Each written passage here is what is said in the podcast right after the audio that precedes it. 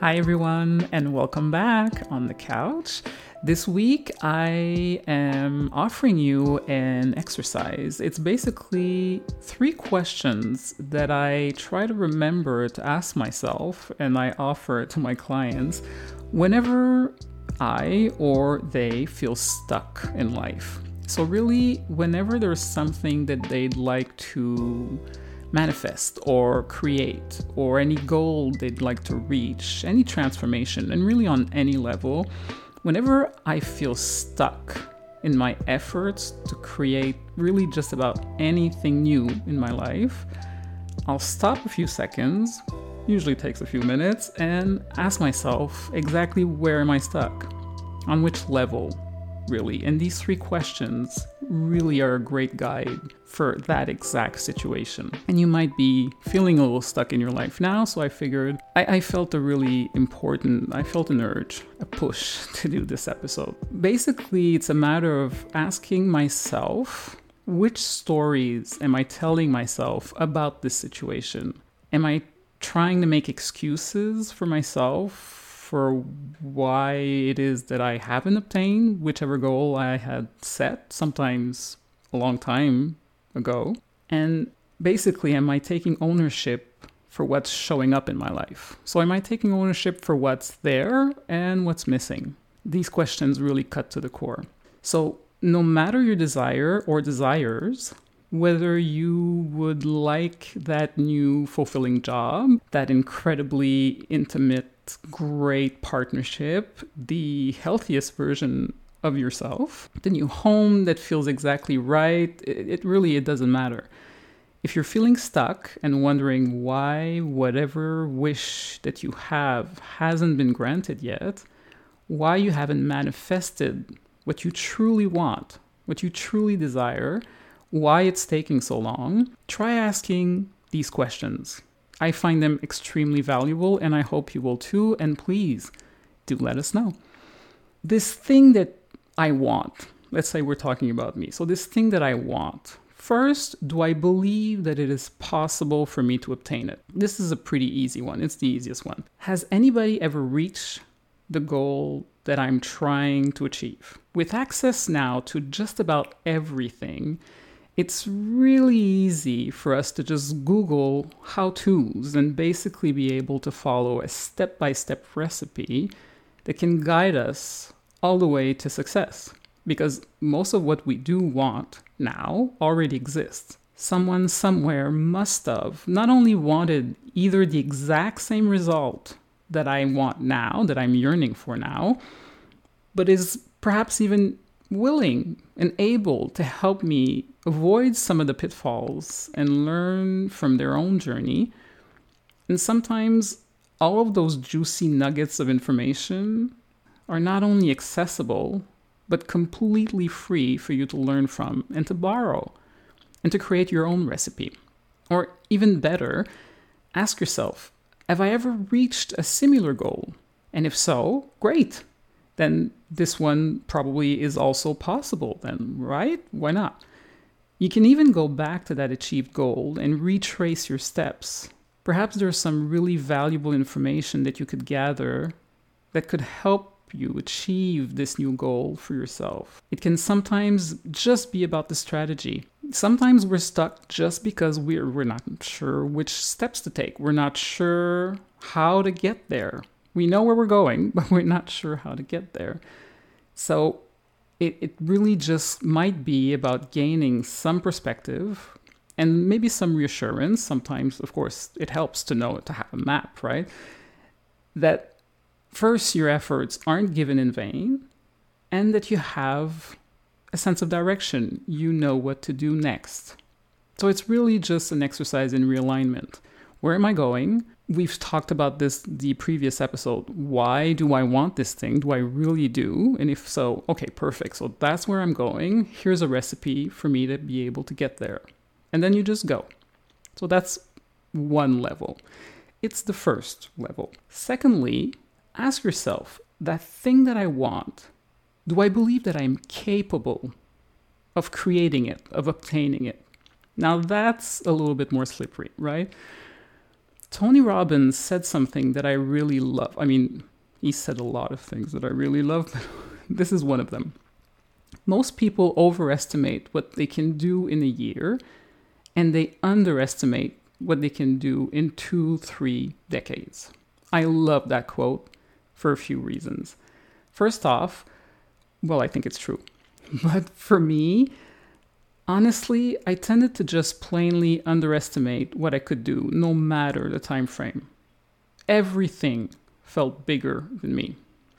Trying to move through life and carrying all this unhealed childhood trauma, it, it, tends to result in us falsely believing we're inferior, incapable, not good enough.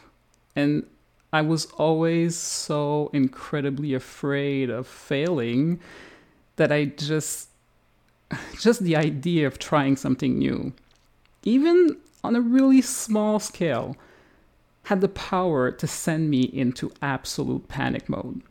I learned not to want things, not to yearn, and definitely not to claim anything for myself.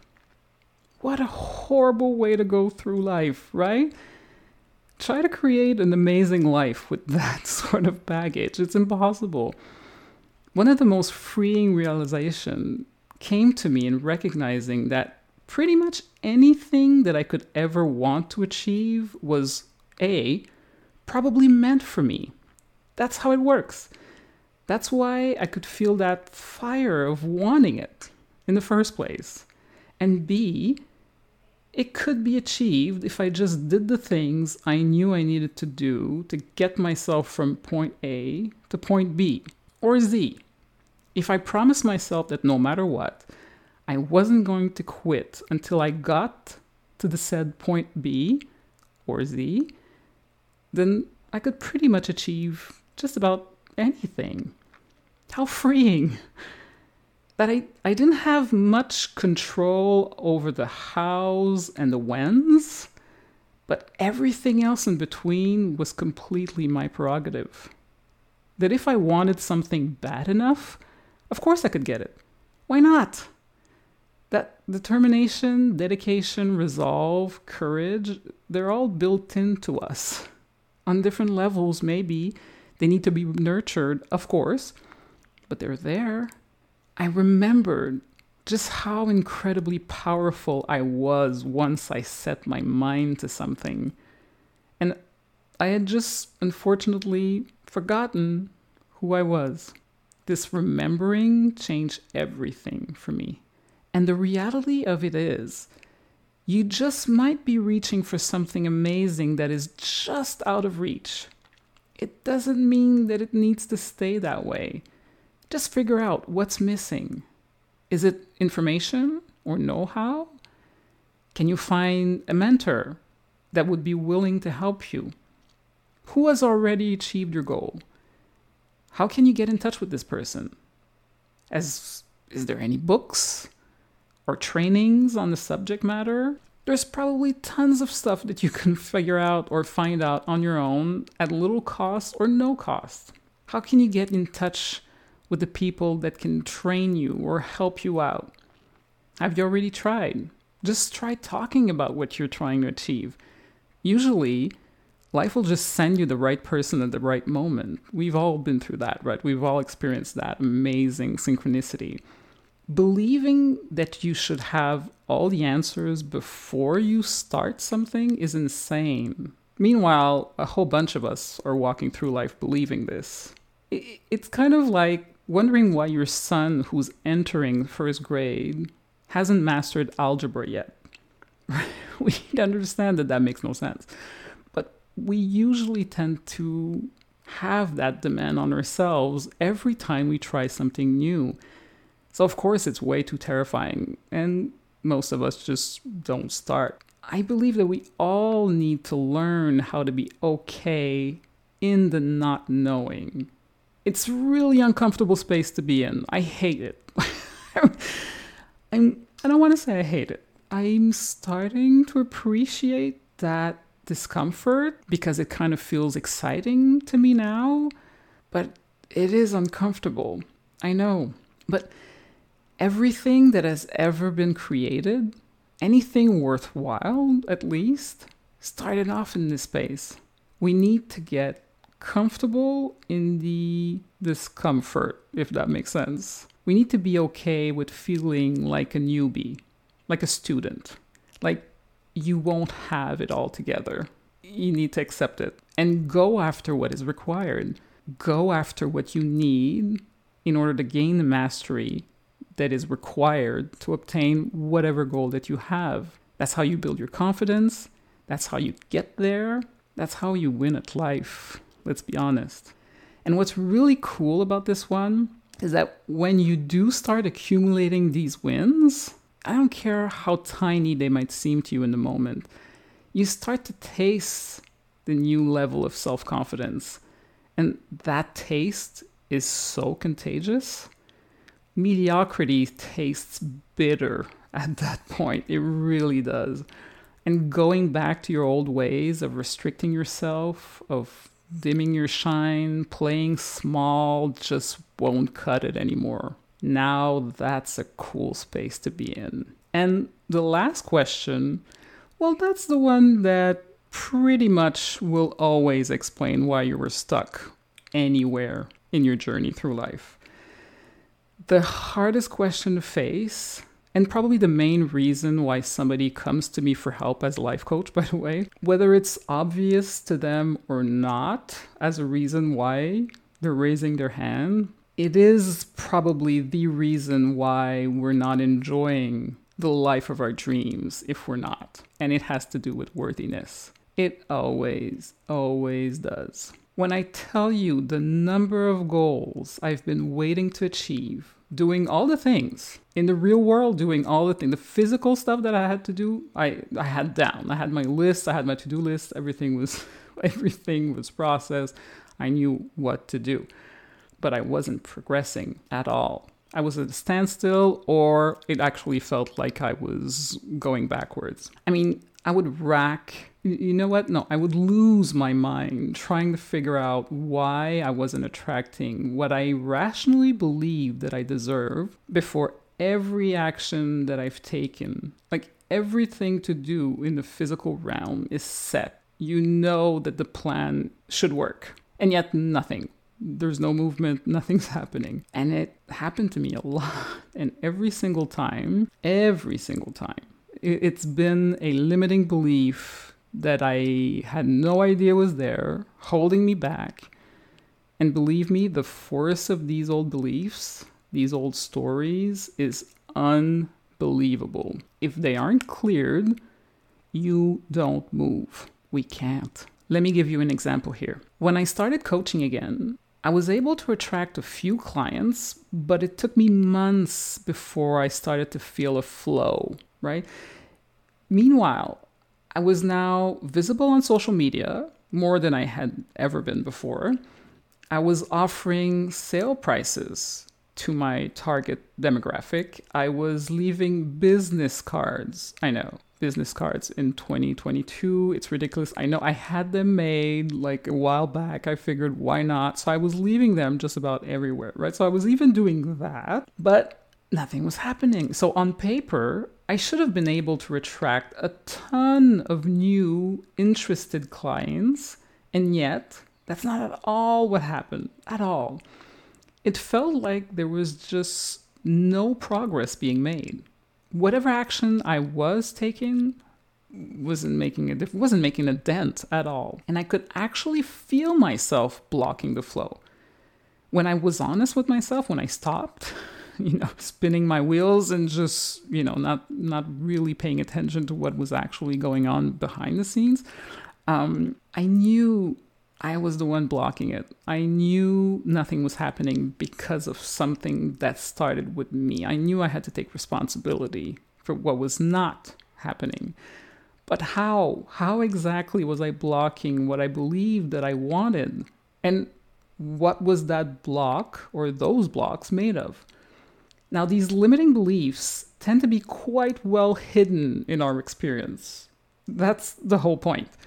They basically do not want to be found. To our egos, it isn't safe for you to know that these beliefs are back there. The ego just doesn't want you to move. That's it.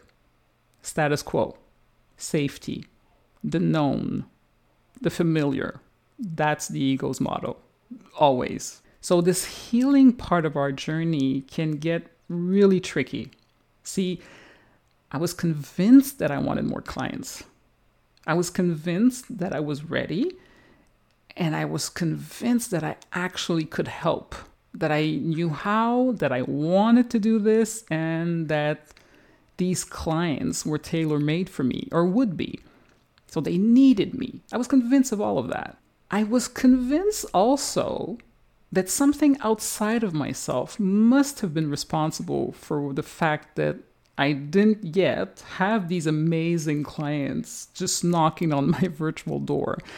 So I knew I probably was responsible for part of it, but figured, no, something else is blocking me. I'm not, this isn't just me because I want these clients. So why aren't, why isn't life giving them to me, basically? You know, this complete victim mentality that just gets you nowhere. We know that rationally, but this is all irrational, of course. So when I started to dig a little deeper, when I had pretty much looked in every other direction for answers, I finally gave in and started to look inward. Was I truly that ready? Was I positive that I could bring my best to the table and actually help? For those of you who've listened to the other episodes, I've spoken in length about not feeling about a burnout that I that I had. So of course it was it was normal for me to have doubts that I might get overwhelmed again, I might fall into the same traps, and I might be staring down the barrel of another burnout. But when you're in it, none of that is obvious, is it? At all. At all. I needed the perspective to see what was the story there. So then I started asking myself the real questions. And it isn't easy it isn't easy because by that time, I've already spent the money, spent the time, so invested money and time into training myself to start coaching again, into the equipment that I wanted to offer an even better service to these clients that I'm hoping will come knocking. And yet, it wasn't happening. So, did I really want these clients, or was I just saying that I did because that was the next logical step? that would help me deal with the guilt that I was feeling, having been away from my family for all that time that I was in training, for having spent so much of our family money to train myself once again to be able to coach after all these years.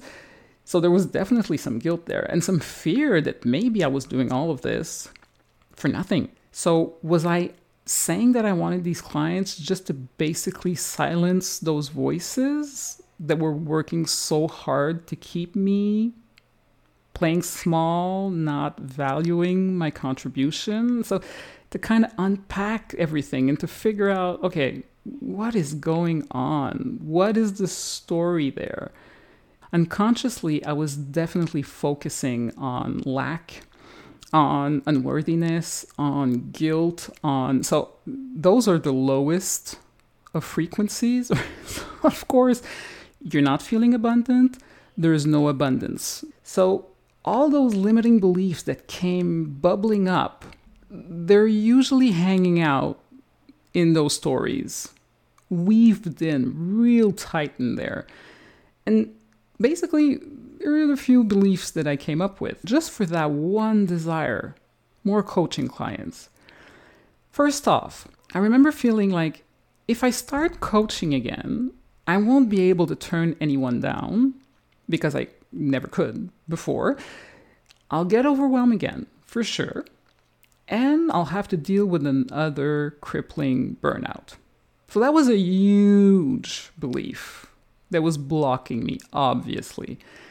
Secondly, I remember thinking I haven't coached in six years, and it's it's not really like riding a bike at all, sort of.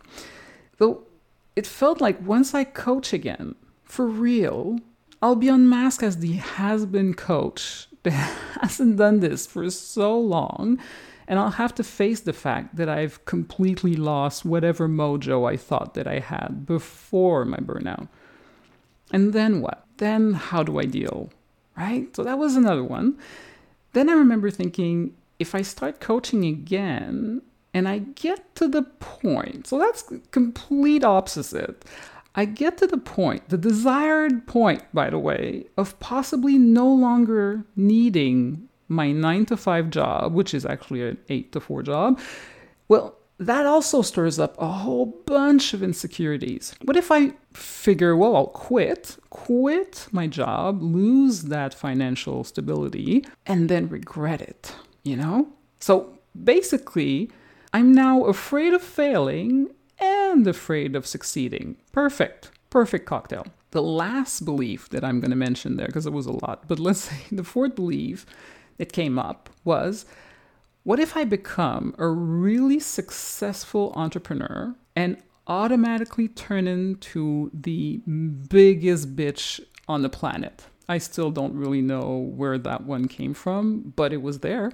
So, four limiting beliefs. Two, I'm afraid of failing. And two, I'm afraid of succeeding. Now, these again are just four of the limiting beliefs that came up. There are four doozies, but there were just four. At that time, I uncovered many other beliefs behind my very seemingly noble desire to attract more coaching clients that I could actually help. And I don't know about you and your own process, how things are going, but is there any wonder why? why someone walking around doing life with this level of resistance might not be attracting the bountiful desires that she is also yearning for. Is, is that a surprise to anybody? Of course not. It's, it's a perfect example of having one foot on the gas and the other one firmly pressed on the brakes. And guess which foot always wins in this inner battle? Of course, it's the one on the brakes. So there you go. I wanted to try and help anyone out there who might be feeling stuck in one or more aspects of their lives. If you feel stuck, try to see which one of these limiting beliefs might be part of the explanation as to why you don't feel like you're moving forward. Whatever your desired outcome is, do you think it's possible? Is it achievable? Do you think you're capable of doing, saying, gaining, attracting whatever it is that you're yearning for? Do you presently know and have what it takes to achieve it? And finally, could there still be some old stories about not being worthy, not being enough, not being allowed, or not even having the right to want what it is that you desire? To have the right to want more. And once you've uncovered one or a few reasons why you might be stuck, what the stories that you're telling yourself could be that are preventing you from going forward, from actually getting what you want. How do you feel about those old stories? Because it's your choice in the end. What do you want to believe? Do you want to keep investing your time, your focus, and energy in those limiting and probably false, old, loopy thought patterns? Or do you want to believe in something else? Something true, something uplifting and empowering? And how much of an impact do you think changing your restrictive beliefs about yourself, the world, others, life in general could have on your perspective? And what do you believe this change in perspective has the potential of impacting in your life? My personal answer everything. So there you go.